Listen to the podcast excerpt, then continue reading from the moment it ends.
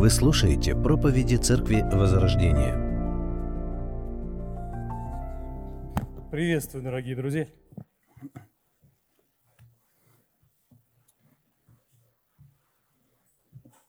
Сейчас там появится первый слайд. Появился? Вы мне говорите, если что-то неудобно туда-сюда. Знаете, что это такое? Знаете, для чего она была построена?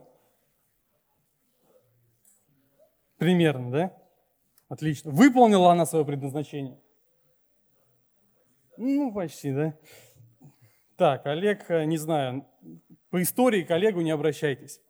Итак, Великая Китайская стена – одна из самых э, грандиозных и мощных средневековых систем укрепления. Ее создали специально для защиты Поднебесной от вторжения кочевников. Стена простирается на 21 тысячу километров. На определенных участках она достигает 10 метров в высоту и 8, 8 метров в ширину. А еще проходит через горные цепи, многочисленные ущелья и отроги. Кажется, что для кочевых а, армий, состоящих преимущественно из кавалерии, преграда действительно непреодолима. К началу 17 века Минская империя, с Максимом никакого отношения, переживает упадок. По сравнению со второй половиной XVI века численность населения Поднебесной выросла в четыре раза – в 4 раза. Не на 4%, не на 40%, в 4 раза за 50 лет. Такие причины, как высокие налоги, стихийные бедствия, в купе с, с перенаселением страны, а, логично приводят к голоду и людоедству. В 1628 году ситуация выходит из-под контроля а, и приводит к крестьянскому восстанию. Армия вынуждена драться с собственным народом, а, массово переходит на сторону восставших. И в 1644 году китайский а, Емельян Пугачев, звали его Ли Цзычен, захватывает Пекин и вынуждает императора покончить жизнь самоубийством. В тот же момент с севера к китайской стене подходят наши любимые, да, излюбленные кочевники, маньчжурская армия. Участок стены прикрывает 120-тысячная армия генерала У Саньгуя. Запомните этого парня, возможно, он вам пригодится. 120-тысячная армия. Саньгуй получает от крестьянского вождя и маньчжурского полководца по одному письму. Оба деятеля рекомендовали генералу перейти на его сторону. Понимая, что драться на два фронта у него не получится, Саньгуй что делает? Олег, к тебе по истории не обращаемся, открывает ворота кочевникам и вместе с ними идет на Пекин и перебивает всех христиан. Прекрасная стена, которая могла бы защитить народ, не помогла. И знаете, это не единичный случай. Сколько их было, я вам расскажу в конце проповеди. Как минимум еще про один э, пишут летописи такое. К началу 13 века Китай был разделен на три царства – Цзинь, Сонг и Наньжао. Монголы атаковали царство Дзинь в 1211 году. Захватить э, важный перевал и обеспечить проход кочевой армии через стену было получено одному из полководцев Чингисхана Джобе Нойну. Источники скупо описывают этот эпизод. Согласно китайской летописи, начальник гарнизона совершает предательство и просто открывает ворота монгольскому авангарду. К чему я это? Современные тенденции, экономическая обстановка в стране определенно заставляет обращать внимание а, на страну восходящего солнца. И если ваши дети уже начали учить китайский язык, то вы достаточно дальновидный родитель. Но дело не в китайцах, дело в стене. Оба вышеописанных случая – прекрасная иллюстрация того, как одна из самых мощных а, стен в мире не помогла защитить народ и город. Неверность или предательство одного из своих – приводит к неэффективности самых мощных сооружений. Именно о неверности, точнее о духовной неверности мы сегодня с вами поговорим а, на основании нашего отрывка из книги Неемия. Мы с вами прочитаем с 6 главы а, с 15 стиха и закончим третьим стихом 7 главы. Стена была совершена в 25-й день месяца Елула, в 52 дня. Когда услышали об этом все неприятели наши и увидели это все народы, которые вокруг нас, тогда они очень упали в глазах своих и познали, что это дело сделано Богом нашим. Сверх того, в те дни знатнейшие иудеи много писали писем, которые посылались к Товии, а Товины письма приходили к ним. Ибо многие в Иудее были в клятвенном союзе с ним, потому что он был зять Шихани, сына Арахова, а сын его Иоханан взял за себя дочь Мишулама, сына Верехи. Даже о доброте его они говорили при мне, и мои слова переносились к нему, Тове присылал письма, чтобы устрашить меня. Когда стена была построена, я вставил двери, и поставлены были на свое служение привратники и певцы и левиты. Тогда приказал я брату моему Ханане и начальнику Иерусалимской крепости Хананию, ибо он более многих других был человек верный и богобоязненный, и сказал я им, пусть не отворяют ворота Иерусалимских, доколе не обогреет солнце, и доколе они стоят, пусть замыкают и запирают двери. И поставил я стражами жителей Иерусалима, каждого на свою стражу и каждого напротив дома его. Итак, наш долгострой, да? Для нас он долгострой. Стена была построена за 52 дня. Работы окончились а, в 25-й день месяца Елула, как мы видим. То есть примерно это было 20 сентября 444 года до Рождества Христова. Напомню, а, Ниемия получает горькие вести от своего брата а, в ноябре-декабре предыдущего года, 445 год до Рождества Христова. В марте-апреле Ниемия общается с царем Артаксерксом и получает его разрешение на восстановление стен – Путь до Иерусалима у Ньеми занимает примерно 2-3 месяца. Далее, ударные работы всего за 52 дня и восстановление стен завершено. Итак, давайте посмотрим на контекст первой части нашего отрывка, а, конец 6 главы. В первой части нашего отрывка мы видим реакцию врагов Ниемии на завершение строительства стены. 18 стих мы читаем, 16 стих. Когда услышали об этом все неприятели наши и увидели это все народы, которые вокруг нас, тогда они очень упали в глазах своих и познали, что это дело сделано Богом нашим. Товия и другие э, враги иудеев очень огорчаются, увидев а, стену построенной, несмотря на все их попытки помешать этому. Они завидовали процветанию и успеху иудеев, огорчались, видя стену Иерусалима построенной. Возможно, потому что царь Персии не разрешал им подобным образом укреплять а, их города, их крепости, города Самарии. И ошеломляющий темп реконструкции стены Иерусалима даже врагам указывает на сверхъестественную помощь Бога.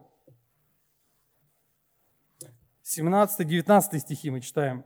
«Сверх того, в те дни знатнейшие иудеи много писали писем, которые посылались к Товии, а Товины письма приходили к ним, ибо многие в Иудее были в клятвенном союзе с ним, потому что он был зять Шихании, сына Арахова, а сын его Иоханан взял за себя дочь Мишулама, сына Верехии. Даже о доброте его они говорили при мне, и мои слова переносились к нему. Тови присылал письма, чтобы устрашить меня. Так, из последних стихов 6 главы а, мы видим, что Товия Амнитянин, один из сильных врагов Ниеми, был весьма вхож а, к иудеям, к иудейской знати, в среду иудеев, и пользовался среди них немалым влиянием. В 17 стихе мы видим, что знатнейшие иудеи много писали писем, которые посылались к Товии, а Товины письма приходили к ним. Итак, кто же такой Товия и почему иудейская знать была с ним в постоянном таком контакте, в постоянном общении? В книге Ниеми мы видим, что его называют Товия Аммонитянин, Аммонитянин, что говорит о его происхождении. Как мы помним из э, второй главы нашей книги, Товия был помощником Санавалата, правителя Самарии. Вместе они планировали э, взять Иудею под свой контроль. Поэтому они практически войной а, выступают против а, Ниемии, против иудеев, когда они строят, церк... а, когда они строят Иерусалим. Тови – это человек, который постоянно угрожает Ниемии, который угрожает иудеям, который насмехается над ним, как мы читали в предыдущих главах, пытается выманить Ниемию за стены города для того, чтобы его убить. То есть мы видим реального врага для Ниемии и для иудейского народа и царства – но также обращает э, на себя внимание то, что этот человек, как и его сын Иоханан, носили чисто еврейские имена. Возможно, Тови был а, кровно связан с одним из израильских колен, а не говоря уже о брачных узах, связывающих его с иудеями. В 18 стихе мы читаем, «Потому что он был зять Шихании, сына Арахова, а сын его Иоханан взял за себя дочь Мишулама, сына Верехии». И еще в 13 главе книги Неемии, 4 стихе мы читаем. «А прежде того священник Елиашив, представленный комнатам при доме Бога нашего, близкий родственник Товии». Близкий родственник Товии – этот священник. А, то есть Тови был зятем Шихани, его невестка была дочерью а, Мишулама, о котором мы с вами читали, что он был занят на строительстве двух участков стен. Плюс у него еще родственник среди иудейских священников. Чужой среди своих. Именно так можно обозначить аммонитянина Товию. Он весьма вхож в среду иудеев и пользуется среди них большим влиянием. Благодаря его родственным связям он с ними в клятвенных союзах, которые обязывают к лояльности и взаимопомощи. Для них он стал своим, но для иудейского народа мы видим, что он чужой, он враг. Его дела активно об этом свидетельствуют. Почему же иудейская знать идет на такое предательство, так с ним общаясь и пытаясь выгораживать его перед Нееми? Человеческие отношения были для знати важнее, чем духовная преданность народу и Богу. Так как Тови был родственником колена Иуды через брак, знать поклялась ему верности, в то время как должна была хранить верность Богу. Есть такое выражение «кровь гуще, чем вода». Возможно, вы слышали о таком. Даже Олег не слышал. В июне 1859 года англичане потерпели поражение при нападении на форт Пейхо, Вторая китайская война. У нас сегодня все примеры будут из Китая. Тогда командир ВМС США Джасая Татнет пришел англичанам на помощь. Буксируя выживших британцев, Татнелл нарушает нейтралитет Соединенных Штатов. То есть американцы не имели права вмешиваться, но Татнал нарушает нейтралитет и помогает а, англичанам ориентироваться с реки Пейхо. Такое действие с его стороны могло привести к серьезным дипломатическим и политическим последствиям. И командир во время защиты а, оправдывает себя одной фразой. Одной фразой. Кровь гуще, чем вода. Смысл фразы в том, что если у вас есть родственник, соплеменник, человек близкий по духу, а, нации, языку, местности, то у вас, можно сказать, как будто одна кровь. Что бы он ни сделал, вы будете его любить, защищать, помогать. Проще говоря, с человеческой точки зрения, вы обязаны помогать родственникам, друзьям, землякам больше, чем каким-то другим а, чужим людям. И в нашей жизни мы сталкиваемся с этой идеологией повсеместно. Кумовство процветает в органах власти. Политики назначают своих отпрысков на ведущие должности. В компаниях на хорошие места пытаются протащить и посадить своих людей. Своих не бросаем, своих не сдаем, даже если они крупно накосячили. Матфея, 10 глава, 37 стих. Иисус говорит такие слова. «Кто любит отца или мать более, чем меня, не достоин меня. И кто любит сына или дочь более, нежели меня, не достоин меня. Очень кардинальные слова, которые показывают, что никакие даже родственные связи не должны быть а, для верующего важнее, чем Иисус Христос. Человек иногда вынужден выбирать между самыми тесными мирскими связями и верностью Иисусу Христу. Мы всегда будем а, чувствовать некие обязательства перед родными, перед друзьями, возможно, перед знакомыми. Тове был чужим для иудейского народа, но иудейская знать не замечала этого, поскольку были ослеплены его ложью, лестью и родственными связями. Тове с Инавалатом планируют нападение, поливают их народ грязью, пишут письма с угрозами Неемии. И какую мы с вами видим реакцию знати в 19 стихе? Даже о доброте его они говорили при мне, и мои слова переносились к нему. Мы видим, что знать остается верной Тове, пытаясь выгораживать его при Нееме и его людях. Человеческие связи для них были важнее, чем духовная верность Богу. Где в нашей с вами практической жизни проходит проверку, проверка нашей верности Богу? Где наша верность Богу рушится, а эту кровь, которая гуще, чем вода? Где мы отступаем от Божьей святости, от духовных принципов, когда человеческие связи становятся для нас важнее а, духовной верности? Не позволяем ли мы человеческим отношениям влиять на наши решения настолько, что мы уже сами становимся нарушителями Божьего Слова? Возможно, я вижу, как мой друг неправильно поступает по отношению к другому человеку, обижает его или врет кому-то, но я молчу об этом. Я позорно молчу и не могу ему сказать, что он не прав, что это нехорошо, потому что боюсь испортить наши с ним отношения, причинить ему дискомфорт. В этом проявляется моя неверность Богу. Возможно, ты видишь, что твой супруг намеревается соскочить с посещения братского собрания. Да, сегодня ему лень туда ехать, и тем более садиться за чтение книги. А если облечь это в возможность прибить год назад обещанный гвоздь, чем не причина промолчать? Возможно, где-то очень, очень глубоко раздастся тревожный звоночек, что это неправильно. В этом проявляется твоя неверность Богу.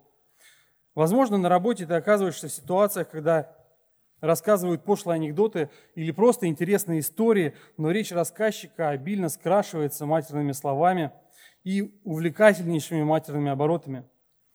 Очень не хочется выглядеть белой вороной, а, портить к себе отношения, выставляя себя морально-нравственным или, упаси Боже, верующим человеком. И ты молчишь. Молчишь, улыбаешься, киваешь. И дальше впитываешь в себя вот эти помои. В этом проявляется твоя неверность Богу. Насколько я готов поступиться духовными вещами, привычками ради сохранения дружеских отношений? Кто мой Тови, из-за которого я могу быть неверным Богу? Возможно, ты живешь за некой великой китайской стеной. Ходишь в церковь, где звучит здравое слово, где есть библейские группы, где есть церковная дисциплина, где есть наставники, учителя – ты окружен заботой, вниманием, общением. Но важно наблюдать за своей жизнью. Если ты поступаешься духовными принципами, то ты можешь оказаться тем самым предателем, который открывает неприятелю ворота в стене. Давайте перейдем ко второй части нашего отрывка, седьмая глава. Город, город это не просто стены, ворота и дома. Город – это прежде всего люди. В первой половине книги Неемии народ был занят строительством стен. Но теперь стены должны послужить людям. Настало время организовать общество. Бог приготовил для Иерусалима великое будущее, ведь однажды его сын будет ходить по улицам этого города и умрет за городскими стенами. Я еще раз прочитаю с 1 по 3 стих.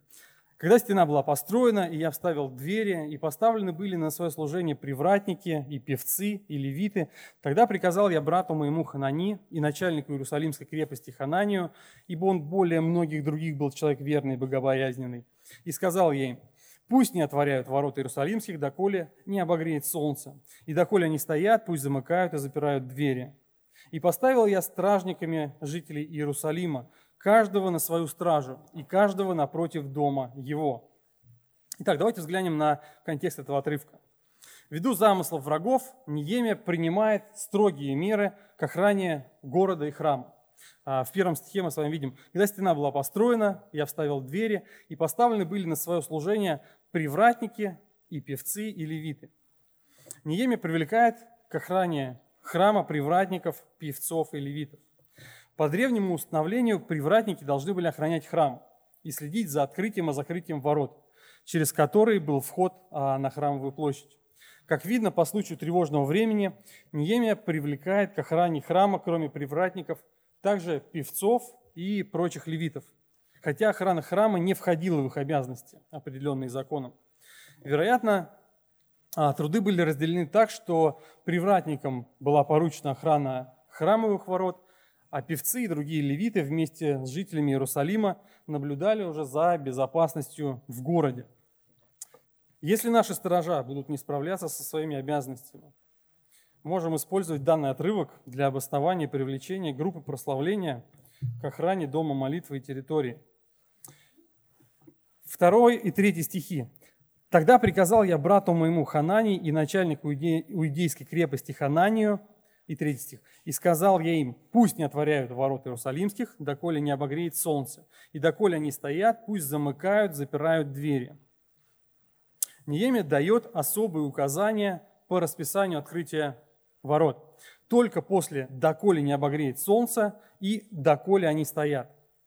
Замечание «доколе они стоят» непонятно по своей цели, и потому некоторые экзегеты читают его «и пока еще стоит жар», то есть до захода солнца. Если бы ворота открывались рано утром, враг мог бы войти, пока горожане спят и еще не готовы к нападению.